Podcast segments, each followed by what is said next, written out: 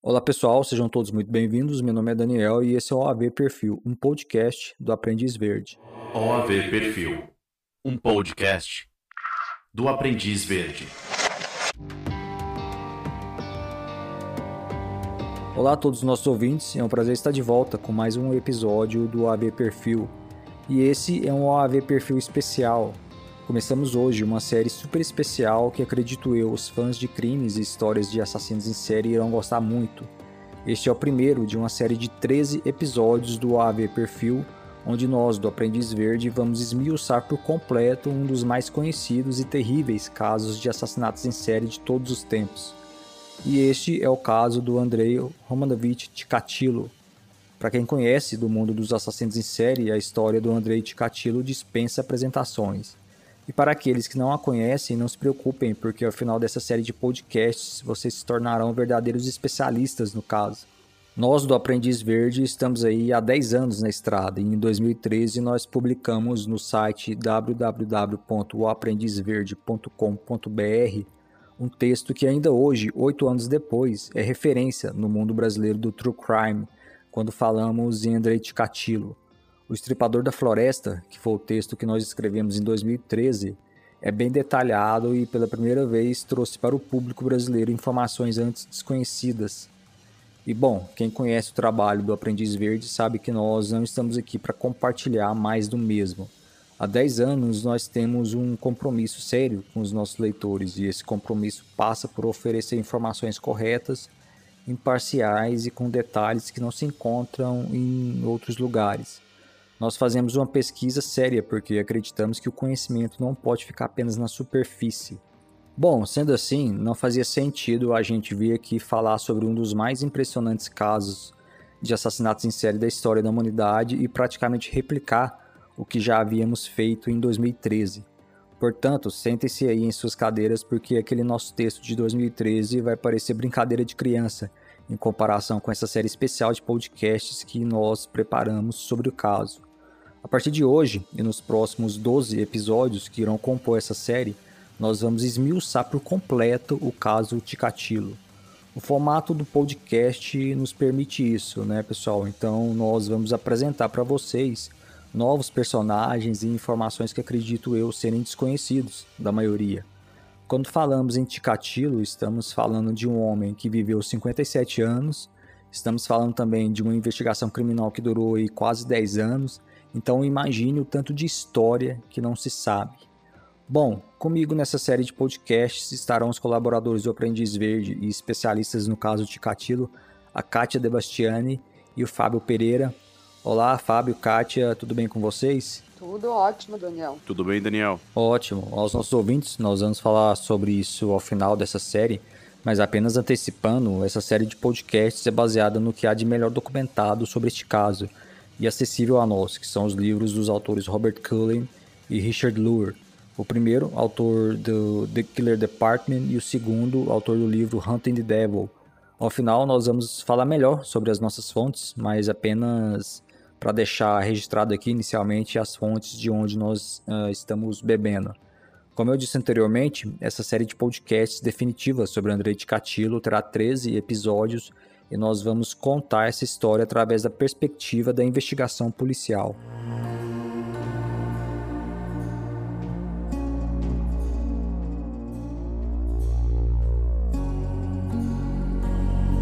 Bom, pessoal, uh, falando sobre o caso Andrei Ticatilo, como que nós poderíamos começar essa história, né? Qual o ponto de partida? Uh, quando tudo começou? Qual foi a data de início desse caso? Talvez a melhor resposta seja a data de nascimento do Andrei Ticatilo, mas aqui nós vamos fazer diferente. Essa história será contada através dos olhos dos investigadores soviéticos que trabalharam no caso. Então, guardem essa data. Tudo começou no dia 12 de junho de 1982. E o que aconteceu de especial nesse dia? Nesse dia, pessoal, 12 de junho de 1982, uma menina chamada Lyubov Bryuk saiu da sua casa numa vila chamada Zaplavskaya, que ficava em Oblast de Rostov, para comprar cigarros, pão e açúcar. E ela nunca mais voltou. A Lyubov tinha acabado de completar 13 anos, mas era uma menina muito franzina e pequena, com traços bem infantis. Ela morava com a família numa sovkhoz. As sovkhozes eram fazendas estatais criadas pelo governo da União Soviética e fazia parte do modelo de agricultura socialista onde os trabalhadores de origem humilde e pobre eram recrutados e o Estado pagava um salário para eles. Então a Lyubov vinha de uma família muito humilde e não era incomum naquela época as pessoas pedirem carona. Carro era um item de extremo luxo na União Soviética e muitas vezes, quando a Lyubov tinha que ir até Donskoy, que era a cidade mais próxima, seja para ir até a escola ou fazer outra coisa, ela aceitava caronas. E a mãe da Lyubov morria de medo desse comportamento da filha e sempre advertia ela sobre essa questão. Quando a mãe pedia para Lyubov ir fazer alguma coisa na cidade, ela sempre reforçava para a menina ir até o ponto de ônibus e esperar pelo ônibus, né, e não aceitar caronas.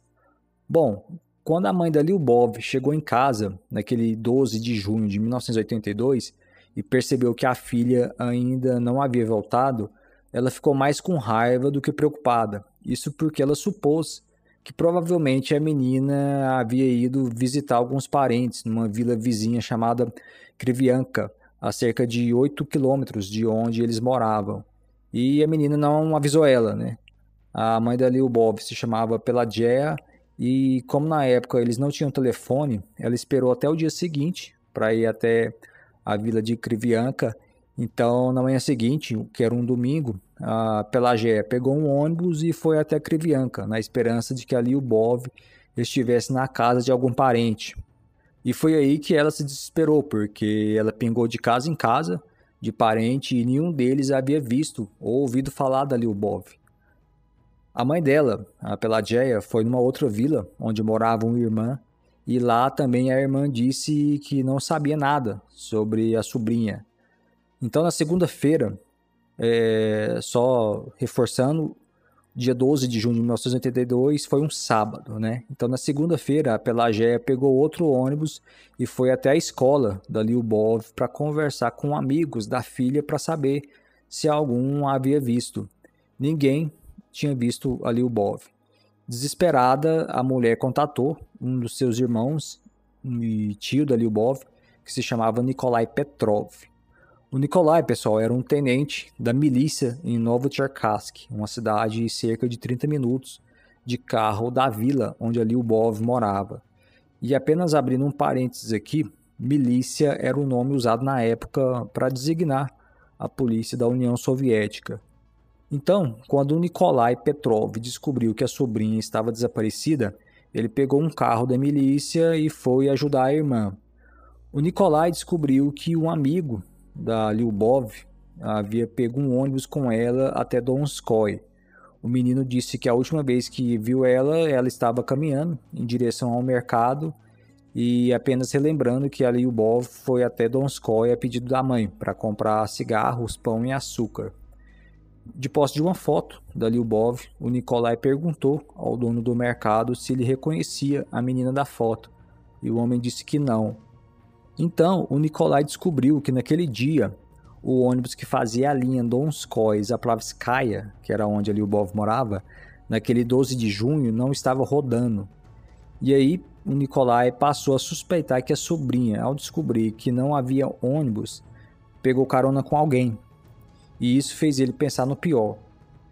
Ainda assim, a milícia fez buscas nas estradas e campos entre Donskoy e o rio Don que era um rio que corta, é um rio que corta aquela região, uh, mas não encontraram nada.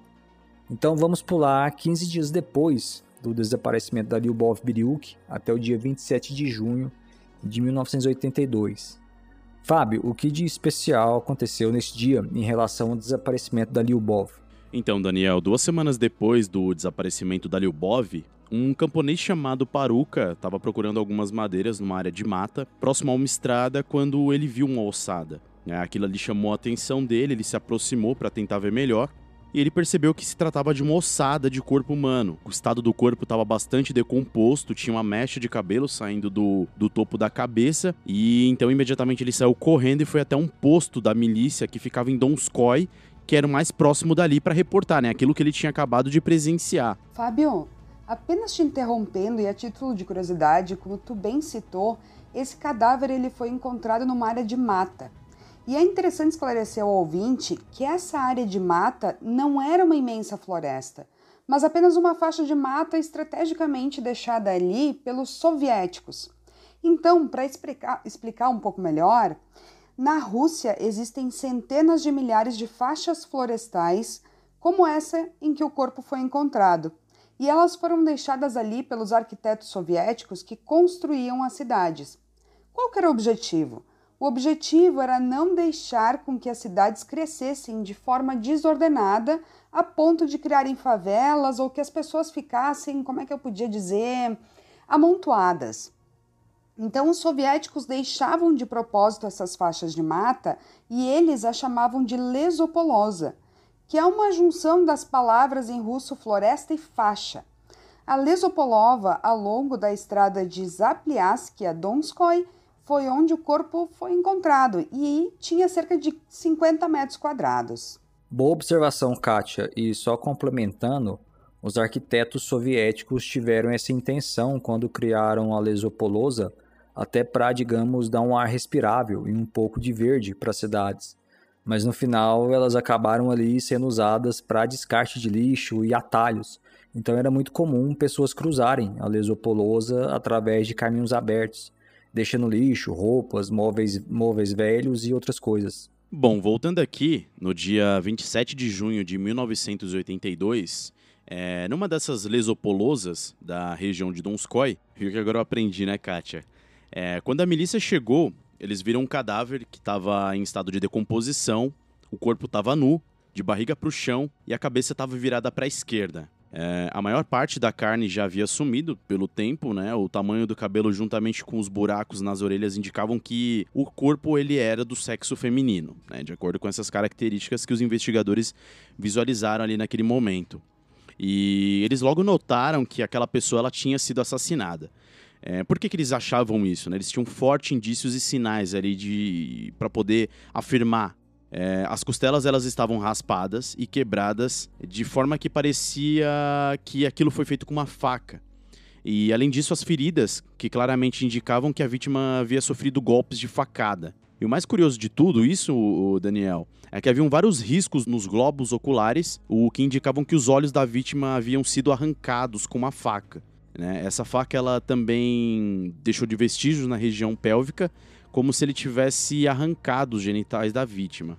Bom, a milícia imediatamente lembrou da sobrinha do tenente, Nikolai Petrov, e ele foi chamado até o local antes do corpo ser removido. Quando ele viu o cadáver, ele ficou obviamente muito chocado, mas ele inicialmente ele teve um sentimento de negação. Ele não acreditou que pudesse ser o corpo do, da sobrinha dele. E apesar dele acreditar que a sobrinha pudesse estar morta, ele não, não quis acreditar que aquele corpo poderia ser dela. Né? Então ele começou a pensar de uma forma a negar que aquele corpo fosse da Lyubov.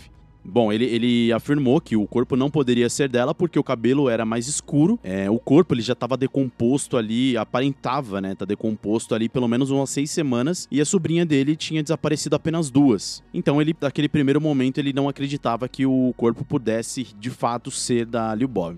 É, agora um ponto interessante aqui é que o cadáver ele ficou várias horas nessa lesopolosa é, antes dele ser removido. Isso porque a milícia ela recebeu ordens para não tirar o cadáver de lá e até um policial do alto escalão chegar para poder averiguar aquilo pessoalmente. Né? O policial designado para essa função é o Mikhail Fetsov. Né? Prestem bastante atenção nesse nome, porque ele vai aparecer em vários episódios e ele é uma peça fundamental dessa história. Fetsov ele era um detetive-chefe de Oblast de Rostov e quando eu falo Oblast de Rostov, eu tô falando de uma divisão da Rússia que na época tinham 3 milhões de habitantes e era é composta por 12 cidades, incluindo Shakit, Novoshakinsky e Novocherkask, e a maior de todas, que era Rostov-on-Don. E o Fetsov, ele era o chefão do departamento criminal de toda essa região. Fábio. Sim? Te interrompendo, a pergunta que não quer calar. O que o Mikhail Fetsov foi fazer na Lesopolosa, onde o corpo foi encontrado? Eu pergunto isso porque, escutando você falar, eu achei estranho um homem na posição do Fetsov ir pessoalmente visitar a cena do crime. A gente não está falando aqui de um investigador da milícia de Donskoy ou Novo Cherkassky. Estamos falando do chefe de investigação criminal de Oblast de Rostov, um homem cujo trabalho devia ser mais burocrático do que de campo. Além do mais, assassinatos acontecem a todo momento. Se pegarmos países como Rússia, China, Índia, Brasil, Estados Unidos, África do Sul, etc., assassinatos acontecem todos os dias e a todo momento. Então eu fiquei com a pulga atrás da orelha sobre o porquê de um homem que está no topo da hierarquia ter ido visitar essa cena de crime, já que seria impossível ele ter esse comportamento para todo assassinato que acontecesse. Olha, Daniel, sua pergunta ela faz total sentido. E no caso do Feitsov, a questão é que ele era novo no cargo. Sabe quando você começa numa empresa que você quer mostrar serviço, quer, quer toda aquela coisa de mostrar que você está disposto? Então, o Feitsov, ele estava nessa fase, né? Porque ele tinha chegado recentemente, tinha alcançado recentemente esse cargo e toda oportunidade que ele tinha, ele viajava até essas milícias da região, né? Então, todo assassinato que tinha, ele e pudesse, ele ia, ele ia até o local para poder verificar como é que estava o andamento das investigações e ele ele queria também, digamos assim, que viver na pele o que, os policiais de determinadas milícias estavam passando. E ele tinha também essa, essa crença com ele mesmo de, de que ele poderia mudar a forma de investigação da polícia russa, tentar dar uma outra cara e posso até dizer que ele era um líder de verdade, né? Daqueles que dá a cara a tapa e não apenas mais um engravatado que ficava atrás de uma mesa. Certa vez, após um assassinato, ele passou uma semana inteira com a milícia de uma vila, dormindo em uma mesa, fumando cigarros e comendo da mesma comida que os detetives locais estavam comendo, né? Supervisionando ali os primeiros estádios da investigação. Então, quando chegou a informação de que um cadáver havia sido encontrado e que havia indícios de assassinato, ele, ele imediatamente ordenou que ninguém mexesse nesse cadáver até ele chegar. E era a primeira vez que ele ia até Donskoy, então aquilo era uma oportunidade para ele conhecer a milícia local e se apresentar e ajudar ali no, no, que fosse preciso. Bom, imediatamente ele ordenou que um grupo de jovens cadetes que treinavam na escola da milícia da cidade fosse até o local para ajudar nas buscas da área. E quando ele chegou lá, o Fetsov pensou que o corpo estava ali há pelo menos um mês, tamanha o estado de decomposição. Bom, no dia seguinte, os cadetes descobriram um saco amarelo contendo um pacote de cigarros da marca Nasha Marca, que era a mesma marca que a mãe da Lyubov havia pedido para que ela comprasse. Né? E três dias depois, o corpo foi oficialmente identificado como sendo da Lyubov. O legista conseguiu fazer a identificação positiva através de um pedaço de pele do dedo que a impressão digital ele comparou com uma tirada de um de seus livros de escola. O processo de, de decomposição ele provavelmente se acelerou é, devido às altas chuvas e ondas de calor que Donskoy estava sofrendo naquele mês de junho, né? Bom, a chuva também atrapalhou bastante porque acabou limpando o, os traços do assassino, né? Bom, os detetives eles também não encontraram nenhuma pegada, nem impressão digital e nem mesmo o vestido da Lyubov foi encontrado. Bom, e quando o Nikoli Petrov foi informado que o cadáver pertencia à sua sobrinha, ele ficou extremamente furioso e foi até advertido ali pelo seu chefe para ele ficar longe do caso. É, a gente acompanha isso muito em filmes americanos, quando um familiar morre e o detetive ele é afastado do caso, é impedido de investigar pelo seu superior. É, e no caso do Petrov, de início ele se manteve afastado, mas logo foi autorizado a participar da investigação ele também foi até Zaplavskaya dar a notícia para a irmã dele. Ele contou para ela sobre o corpo uh, ter sido encontrado, que havia sido identificado como sendo a Lyubov e que era melhor ela não ir ver os restos mortais. E assim a irmã dele fez. Bom, agora que havia um corpo e a confirmação de que era um assassinato, iniciou-se então a investigação da morte da Lyubov Biryuk, Somente recapitulando aos nossos ouvintes, Lyubov Biryuk era um adolescente de 13 anos de idade que morava na vila de Zaplavskaya, em Oblast Rostov. No dia 12 de junho de 1982, a mãe da Lyubov pediu para ela ir até a cidade mais próxima, Donskoy, que ficava a pouco menos de 6 quilômetros de distância, comprar cigarros, pão e açúcar. A Lyubov já era acostumada a fazer esse caminho e ela normalmente ia de ônibus, já que a mãe dela a proibiu de entrar em carro de estranhos. A Lyubov não voltou para casa e 15 dias depois, o corpo dela, já em avançado estado de decomposição, foi encontrado na Lesopolosa entre Donskoy e Zaplavskaya. O médico legista contou pelo menos 22 ferimentos à faca na região do abdômen e tórax. Ela estava nua e os globos oculares estavam, as cavidades oculares né, estavam raspadas, indicando que o assassino removera os olhos da Lyubov à faca. Kátia, uh, como desenrolou a investigação do assassinato da Lyubov Biryuk? Bah, Daniel, o corpo e o lugar onde ele foi encontrado apresentavam um grande desafio para Fetisov e também para os outros detetives. Como é que ela foi para lá? Então, eles começaram a especular na tentativa de chegar a uma conclusão razoável. O cadáver estava dentro da Lesopolosa, a cerca de 10 metros de caminho de terra que levava até Zapliaskia, e a meio quilômetro do mercado onde Lyubov comprou os cigarros para sua mãe. Os detetives supuseram então que Lyubov, após comprar os cigarros e sabendo que a linha de ônibus que ia de Donskoy a Zapliaskia não estava funcionando e ela decidiu voltar a pé pelo caminho ao lado da Lesopolosa. Meio quilômetro depois, ela foi atacada e morta. Mas quem poderia ter atacado uma menininha tão franzida e por quê?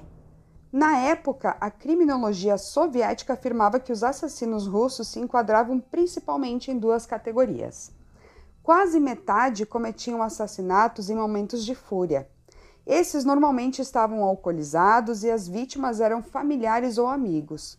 Outros 30 ou 40% eram assassinatos premeditados. Esses, na maioria, eram derivados de roubos, e, e isso acabou não sendo o caso de Lyubov. Por quê? Porque os cigarros que ela comprou para a mãe foram encontrados na cena do crime, e isso até forneceu a principal pista sobre o assassino. Definitivamente esse cara ele não fumava, gente. Então, no, nesse primeiro caso ali da Lyubov, e isso até hoje é válido. O pai ou homens mais velhos da família são os primeiros a serem interrogados, mas era impossível ser o pai de Lyubov, porque ele estava preso em Rostov-on-Don há quase 15 anos. Por quê? Por tentar matar a esposa, a mãe de Lyubov, com várias facadas. O padrasto de Lyubov também foi questionado, mas logo foi descartado como suspeito. Ele tinha testemunhas que disseram que ele acabou passando o dia inteiro na Sovkos. Outra coisa que intrigou os investigadores foi como alguém poderia tê-lo assassinado sem que ninguém escutasse um grito ou visse alguma coisa. Aquele caminho era usado por dezenas de pessoas todos os dias, e isso intrigou os investigadores. Na verdade, nada para eles fazia sentido. Eles não sabiam se ela foi estuprada, não faziam ideia do porquê o assassino infligiu tantas facadas, por que ele riscou com faca o osso do globo ocular. Teria ele realmente removido os olhos com faca? Então, eram várias perguntas sem respostas. Antes de retornar a Rostov, Fetisov ajudou os investigadores locais a construir uma lista de hipóteses. Basicamente, era uma lista de pessoas que poderiam atrair uma menina de 13 anos até a mata em pleno dia e esfaqueá-la 22 vezes. No topo da lista, eles colocaram parentes. Depois, eles colocaram homens da região de Donskoy condenados por crimes sexuais. E em terceiro, eles colocaram amigos da vítima. Em quarto, qualquer um que tivesse algum problema mental e que apresentasse anormalidade sexual. E por último, delinquentes juvenis. Então vocês podem ver que essa lista ela ficou bem extensa e bem genérica, né? E alguns nomes eles acabaram começando a aparecer. A irmã mais velha de Lyubov tinha um amigo chamado Gubenko, e esse garoto estava preso por roubo. De alguma forma, ele se tornou próximo a Lyubov da prisão e ele escreveu uma carta para ela, dizendo que esperava vê-la quando ele saísse. O Gubenko certamente não era o assassino, já que ele estava preso. Mas os investigadores pensaram que talvez ele pudesse ter comentado sobre Lyubov a outro preso talvez algum cara violento e com interesse em jovens meninas. Agora, Kátia, teve um outro suspeito que chamou mais a atenção dos investigadores, né? O nome dele era Vladimir Pecheritsa. Bom, o Peixeritza, ele era um homem de 34 anos, que já havia sido condenado por estupro e também por agredir a sogra. É, ele vivia ali perto de Donskoy e no dia do assassinato, ele estava em Donskoy para fazer uma consulta médica. E o mais interessante ainda era o seu peculiar hobby, né, de fabricar as próprias facas. Bom, o Vladimir ele se tornaria ali a primeira vítima indireta desse caso. Relatórios do caso, que muito tempo depois é, seriam pesquisados pelo autor David Cullen, informam que quem interrogou o Vladimir foi o Nikolai Petrov, o tio da Lyubov. Então dá para imaginar como deve ter sido esse interrogatório, né? Os suspeitos eles não tinham direito a um advogado até o momento em que fossem indiciados. Então, a priori, a milícia podia fazer qualquer coisa com o indivíduo, inclusive torturá-lo. No caso do Vladimir, os detalhes sobre o interrogatório dele foram suprimidos e ele foi encontrado morto dias depois, enforcado em um aparente suicídio. Bom, David Cullen, no livro que ele descreveu esse caso, ele fala que o Vladimir cometeu suicídio é, após saber que ele era o suspeito do assassinato da Lyubov. E é bem possível mesmo que ele tenha cometido o suicídio, já que ele era um criminoso condenado e sabia muito bem é, como eram os métodos de investigação da milícia. É, bom, seja como for, o Pecheritza ele acabou se tornando a primeira vítima indireta desse caso. Fábio, tu sabe que essa tua fala sobre esse triste episódio é pertinente porque a Rússia foi um país construído na ideia de que qualquer grande empreitada ah, vai acabar morrendo alguém, né? É como na construção de um gigantesco prédio onde os trabalhadores não usam equipamentos ou cintos de segurança. Eles não importam se um, dois, três ou até dez morrerem, contanto que a obra termine. Ao final, as vítimas serviram a um bem maior. Então, a caçada ao assassino de Lyubov Biryunk se tornaria uma grande empreitada e Vladimir Pechristka foi a primeira vítima acidental. E, obviamente, após a morte dele, o caso ele acabou esfriando. Quatro meses depois, não tinha mais ninguém trabalhando no caso. Vale lembrar que a mídia, jornais, estações de rádio ou até mesmo a TV só disseminava informações que o Partido Comunista autorizasse. Então não havia nenhum tipo de pressão sobre o trabalho da milícia. Realmente, Kátia, não havia pressão externa sobre o trabalho policial. Só que isso mudaria em pouco tempo e de uma forma, digamos, contrária. A própria milícia colocaria pressão em si mesma. Isso porque, em 20 de setembro, um homem que trabalhava no sistema de transporte ferroviário andando perto da estação de trem da cidade de Shakti, a 32 quilômetros de Donskoy, encontrou restos esqueléticos na floresta perto dos trilhos. Esse cadáver estava lá há pelo menos seis semanas e havia muitas similaridades com a morte da Lyubov. Essa vítima também estava nua, era uma mulher e os ossos do tronco tinham cortes que indicavam inúmeras facadas. Ela também teve os olhos arrancados à faca. Mais de um mês depois, em 27 de outubro, um soldado estava numa área de mata, perto de uma base militar a cerca de 16 quilômetros de Shakti, quando encontrou os restos esqueléticos de uma mulher. O esqueleto também tinha marcas de ferimentos causados por faca, principalmente na região dos seios. Como a Lyubov e o esqueleto encontrado perto da estação de Shakti, este também tinha lacerações nas cavidades oculares. Então, Agora eles tinham três esqueletos de três mulheres, todas encontradas em áreas de mata, todas assassinadas a golpes de faca e com lacerações nas cavidades oculares. Em dezembro de 1982, o Mikhail Fetsov organizou uma força-tarefa especial de 10 detetives, baseados em Rostov-on-Don. E o Fetsov né, deu uma única missão a essa, a essa equipe especial né, de detetives que era solucionar os três casos. E um desses detetives teria um papel vital no caso. E não apenas ele teve um papel vital no caso, como posteriormente, e devido ao trabalho dele né, nessa investigação, ele se tornaria aí uma verdadeira lenda da investigação criminal. Quem era esse detetive? Bom, ele é o tema do nosso segundo episódio do podcast definitivo sobre o Andrei Romanovich Ticatilo.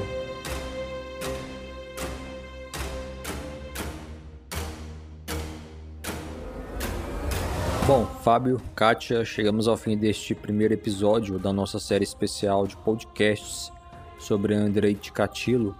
Neste episódio, nós contamos sobre o início das investigações que começou após o desaparecimento de uma menina chamada Lyubov Briuk.